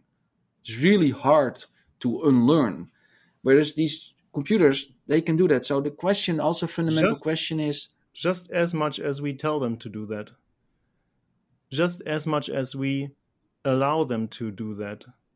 So for the optimization algorithms they i mean one can assume we let it optimize and then it comes out optimally while it does not if we don't tune it correctly if we if we don't set it up correctly. And it's the same with the machine learning algorithms. They can run into the complete unrealistic direction for a problem and and then it's up on us to decide whether whether we have set up the machine learning algorithm correctly or not and what we do with the outcome. And and if we don't apply our understanding and what what we know what we feed it to so which data we feed it with then it may just make the wrong decision and we don't know why. It may do the correct decision and we don't know why and and we have to say in the end whether we follow that or not yes, yes. But the um, if a machine learning method can issue much better predictions or can describe the data much better, say, than a physically based model. Let, let's let's put it this way. I'm a little pessimistic that we can keep up. If you see the progress, what this machine learning can do, that we can ever do that with physically based uh, models. And the fundamental question is like, why do we want to have physical understanding? It's because what if we go to another planet? We need to have some understanding how things relate. And if we don't have data, we can't really use machine learning. But if we restrict restrict attention to planet Earth, I think most people would already be satisfied if we can really predict ecosystem fluxes here on planet Earth really well. Then machine learning may all be may all that that we need, and and um, so yeah, I mean I haven't determined it, but it's just that I'm a little pessimistic, having seen the progress that machine learning can make in such a small amount of time, knowing that the computer speed memory is only going to increase. And then what we've got from physically based modeling the last 30 years, particularly if you look in hydrology alone, the, the progress has been minimal. And so, how do we now expect that if the progress has been so minimal in physically based modeling the last 20, 25 years, if machine learning can make such a huge improvement in such a, in a few years, and physically based modeling took 25 years and we we didn't make that progress. And anyway all interesting questions to think deeply about like what is the role of this? Um, is it even important? Is it even something we should worry about? In relationship to parallel computing or um, quantum computing? And then all these satellite missions it's incredible. Like if you look back i saw a slide yesterday if you see the number of missions that are launched nowadays compared to like 15 years ago, it's unbelievable how many new missions. Almost My students, like they know day, most of them. Yeah. And so remember, you probably know at least one programming language, right? And then when you were a student, you probably worked with an advisor that still knew a program language, but no longer the one that you were using. Because that's just, it's hard to keep up. And that's what I'm already experiencing now and completely with those satellite missions that they use all these acronyms, right? And I'm I'm still like ten years ago with these acronyms, right? And all these products and anyway, it's hard to keep up. Developments go so fast. Um, it's unbelievable. Yeah, true, true. It's really hard to keep up. It takes time to keep up, and yes. we can't keep up with all the developments are that are happening maybe we even need uh, machine learning to tell us which new developments are yeah. the crucial ones we should follow. Yeah, yeah, yeah, yeah. Specific objective. Yeah. Yes. But at the edge of the problem, at the extreme range, where we have little data to no data, they still have problems to inform us with useful, sensible information. And and here really the expert knowledge, the human judgment comes in, which may mm-hmm. be replaced by machines. Yes, totally agree. It's it's increasingly replaced by machines. But I think humans still want to have it transparent how the decision process is made. They want to follow up and understand what's happening. And here, the machine learning algorithms have kind of a problem when we apply ChatGPTs to specific problems or let it do certain tasks. It still needs to redo the tasks multiple times because the answers are just not correct, even though it's trained mm-hmm. on the whole internet, basically, on on all human made information basically i mean mm-hmm. it it's not learning from machines it's not learning from models it's mm-hmm. learning from our input and it can only be as good as we allow it to be yeah yeah it's it's interesting because this whole yeah it's interesting because there there's also a whole um, you see that in whole Europe, the whole world, but that's um, how to say this because this, this is going more on but just briefly like making the point is that I think more and more people in the world you see that in the Western world, certainly America. Like if you see that insurrection on January 6th, how can that happen? Because people are misinformed. They feel they're left out. They're misinformed by people but they also feel, I think, that they lose touch with reality. And this whole revolution of computing, machine learning, really contributes to this. That they feel like, because even I feel a little bit like that by asking the question, what is our use going to be 20 years from now? Having all this computing power, all this data. Um, and I think that's how those individuals feel that they're no longer relevant that you go to a restaurant, you see a robot delivering food. That you like doesn't happen here yet. no, no, no. But you know what I'm trying to say. Like there are some yeah. restaurants, like for instance, the the um, the navigation system. I was completely against it in the car because I told my wife, I said, I'm really good with directions because that is my thing. Um, numbers, directions, yeah. uh, geometry, and all that. Yeah. And honestly, if the navigation system now breaks down, she has no clue where she is, and and so it and because of that, people get like remember when I was young, we did groceries, we would pay, and then last moment we would change one out. So we would pick out and we would change it with something else. The lady, the cashier, was able to do that in her head, correct, and tell you this is 82 guilders in the Netherlands. If you do that now, they have to scan them all over again because they cannot do the head calculation anymore. Same is with the navigation system because the computer came 25 years ago. You just do it with a computer. No longer. Same with the navigation system. I so my, my worry is that. Yeah, fully agree. I was also late in adapting that and and using the Google Maps, for example, to navigate myself in in a known environment. Yeah, even. While and and so yes, and so what happens, Roland? Every task that a computer can do or a robot will ultimately be done by a robot or a computer. And the consequence of that is because that is what we're humans trying to do. Essentially, we're trying to make ourselves obsolete and only do the tasks because humans are always thinking in terms of algorithms, or at least computer experts always think in terms of an algorithm. Like how if we if a robot can do that, then a robot will ultimately do that. Now, what is our role then? I think a lot of people feel so so so i think the next 20 30 years are going to be very interesting what is our role and should we really try to to make our lives easier uh, the, it started with the drive-through at McDonald's in America, or the drive-through at uh, um, at the bank. Like you want to make things easier for human beings, but how far do you go? Because uh, most human beings if something is made easier, they don't try as hard anymore. And they think, oh, why should I know that? Why should I do that?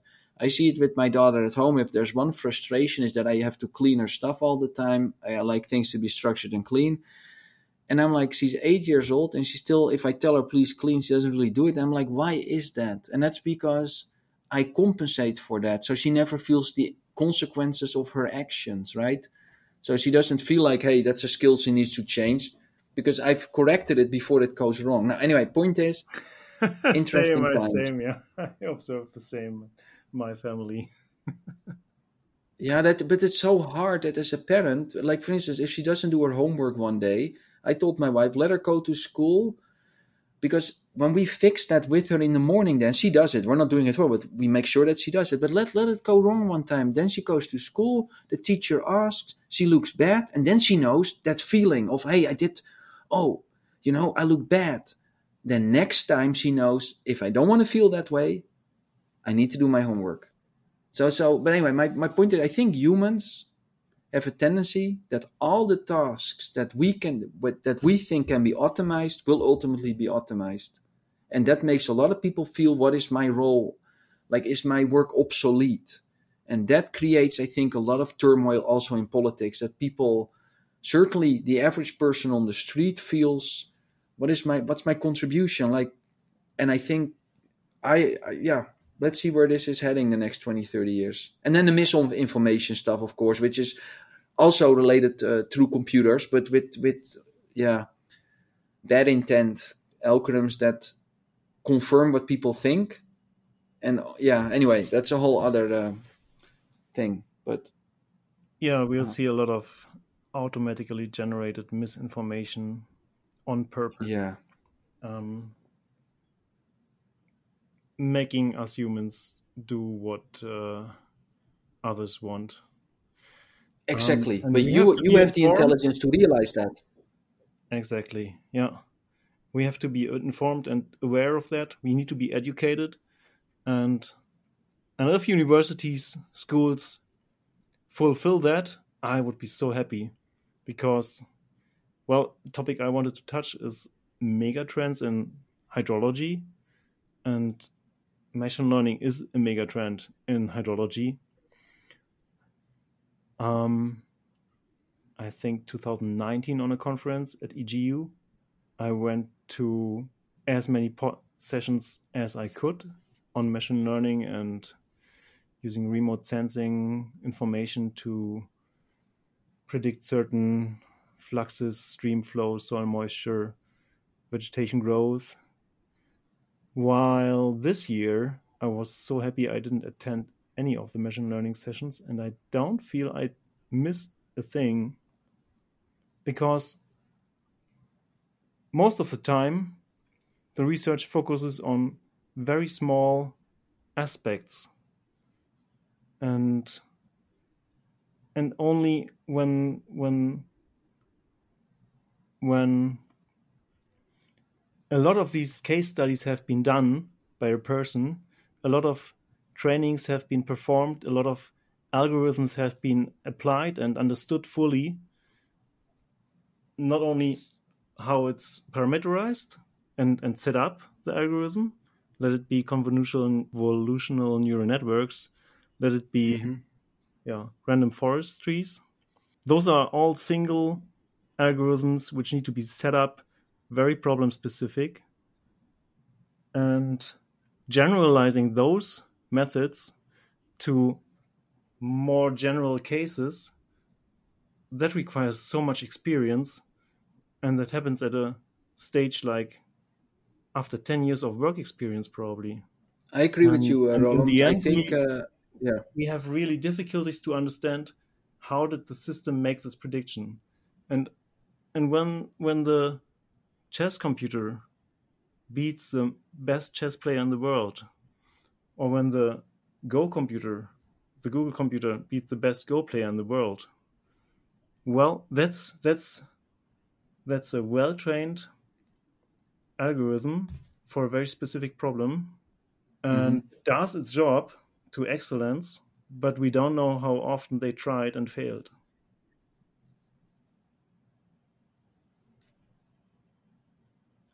Uh, now, the um, it plays against itself. Uh, the training algorithm of uh, Zero is that you start the computer. I think that's what the Google team said. We started at 6 a.m. in the morning. Um, and it plays games against itself. So it knows the chess rules at 6 a.m. and then it just starts playing games. And then it's learning. The algorithm is learning. And then they said by noon, it can win from a regional chess player. I don't know if you know anything about chess ratings, but it will win from an 1800 players. Then at, by 3 o'clock, it will win from a 21, 2200 player. By 6 o'clock, 25, 26. And then in the evening, it started beating grandmasters. And then they played 10 games or 100 games between AlphaZero and uh, another chess engine. What's it called again? It's, uh, it's also in uh, Python. Um, and then if you look at the games, I think out of 10 games, I think they played 10 games. They played more, but they showed in the paper, I think they showed 10 example games. I think uh, 60% score or so. It win, it win like definitely more than 50% uh, Zero will win. And then they analyze some of these games and it shows really beautiful play that humans have never like really weird play for long-term strategic advances, which is also fundamentally really interesting. Because you look at politics, for instance, it's all short-term. Whereas if you look at the chess games, he sacrifices pawns for long-term strategic advantages. Humans do that, but we're now talking about 20, 30 moves later. It's unbelievably deep, some of these games, that, that humans look at like, wow, it's beautiful. And that's also interesting. There was this paper that appeared in the PNAS where now the next step takes place that humans are learning from the computer that they taught, essentially. So now there's a feedback rule loop where they can also show that if they analyze the Go games that have been played in the last 10 years, that people are actually implementing strategies that they learned from the computer.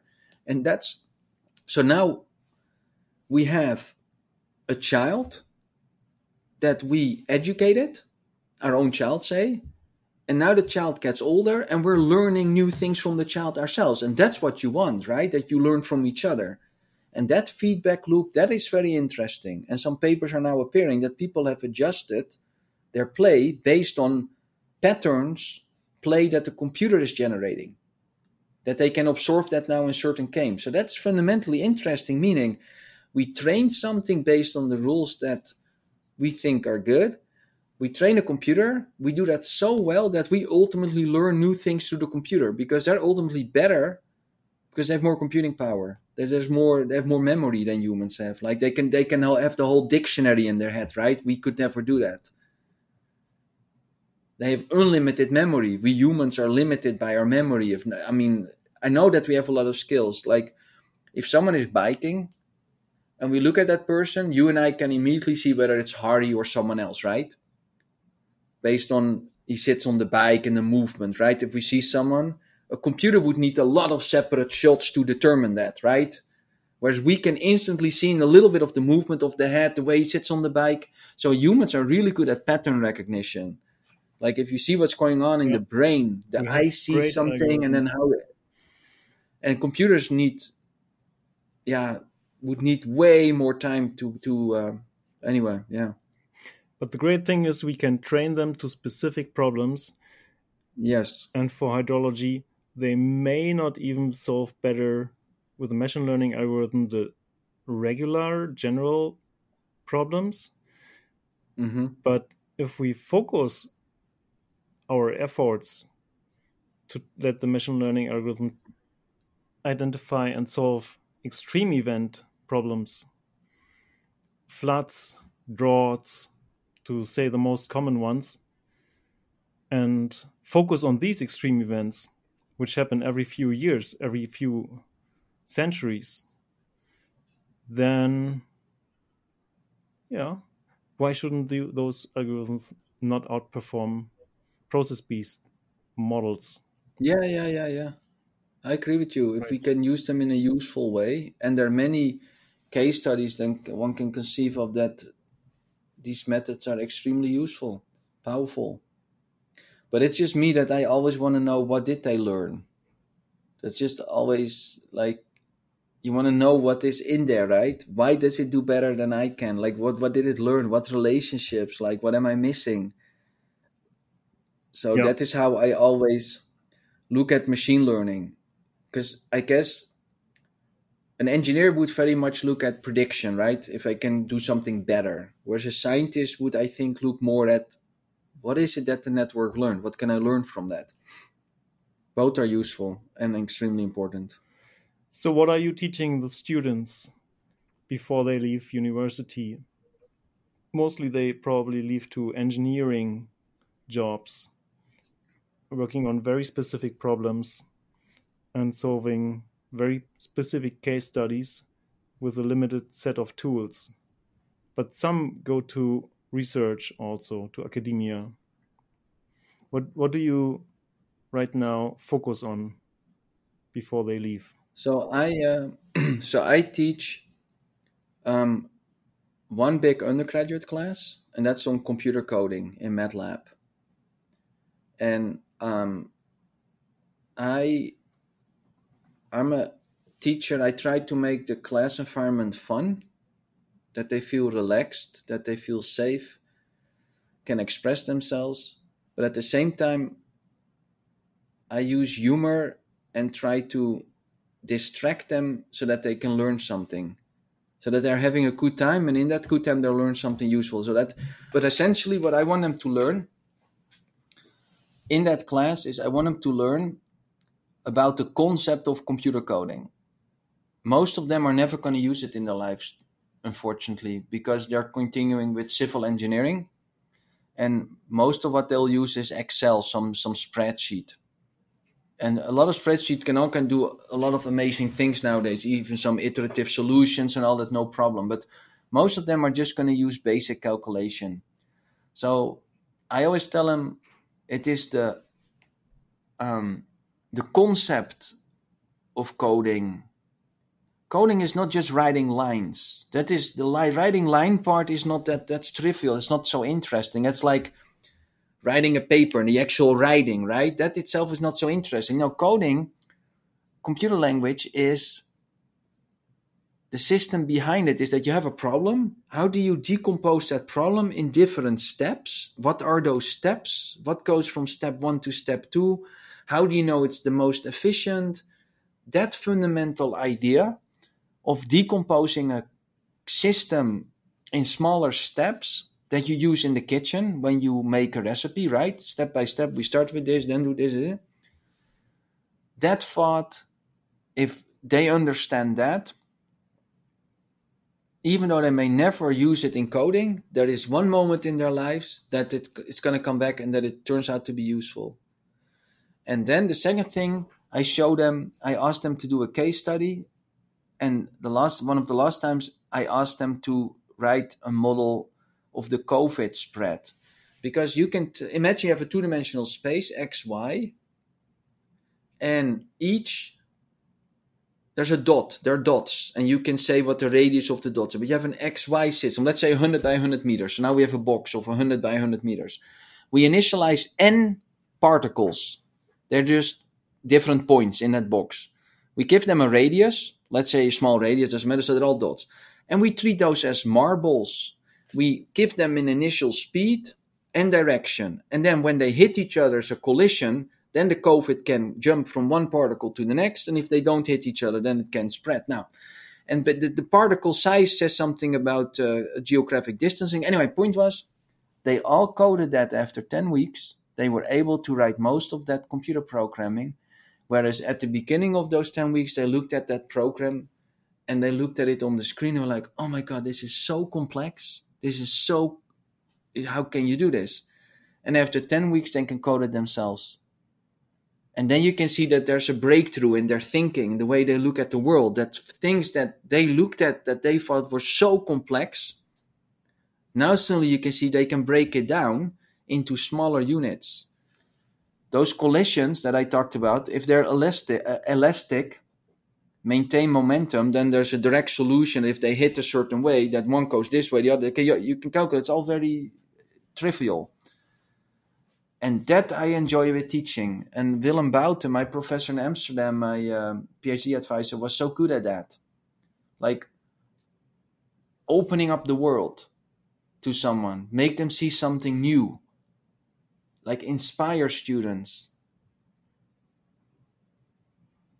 Like life is exciting and ask basic questions.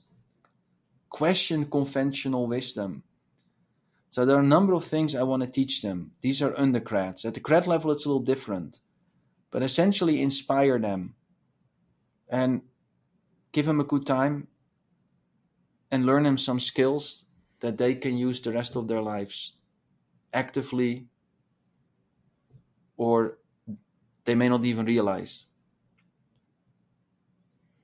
and so you're an exception, Roland, because that was a really nice time in Amsterdam, that workshop. But there were some really good students in that workshop. Uh, you were one of them, but there were some other ones as well. And it's nice to then talk to each other again later. Um, but yeah, if you can be inspiring, and, and, and that was what my professor was in Amsterdam. Willem was an excellent professor. He know he knows like I gave you the example about me cleaning my child's room. He would never do that. He would only inspire you. He would never do something for you, but would, he would give you the feedback from which you learn to do better. And that is an art as an advisor. How do you interact with the student? This goes back to the start of our talk. How close do you come emotionally? But how do you inspire them? Like, does that mean you edit their paper completely, then submit? No, you give the feedback from which they learn how to do it themselves. That's difficult. Yeah, that's also the Dutch way to teach. And I think we can all learn from that way to make people learn on their own with little effort a lot from each other. And yeah, I think uh, children are actually very good in playing games with their teachers, parents, and to see through things and tricks.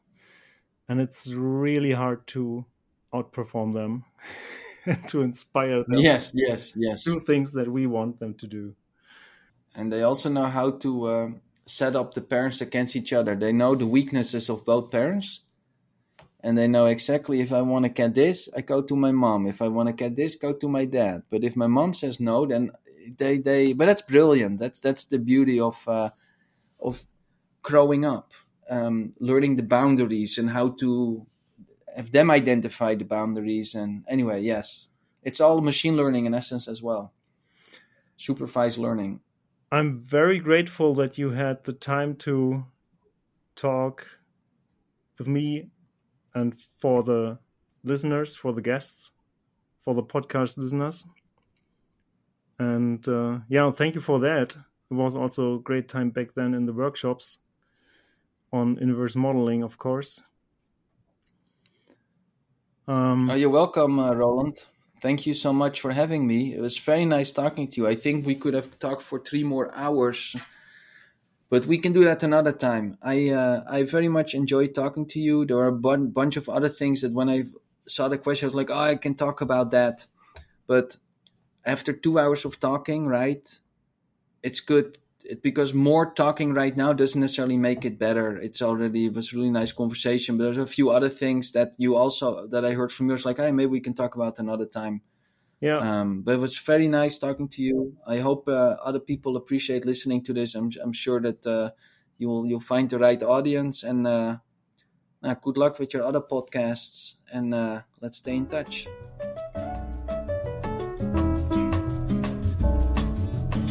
Thank you for tuning into this episode of Soil Hydrology and Prediction. If you enjoyed our exploration today and found it enlightening, please don't hesitate to share it on social media and recommend it to others who share your passion for environmental sciences. Your support and engagement mean a lot to us. We are always eager to hear your thoughts, questions, and suggestions for future topics. Please feel free to reach out with your feedback to me, Roland Baatz at ZALF. Your insights help us grow and improve. Until our next episode, keep delving into the wonders of our natural world. Thank you for listening, and goodbye for now. This podcast acknowledges funding for the Interreg Central Europe project Climate Forecast, co-funded by the European Union and the Spreewasser Inn project.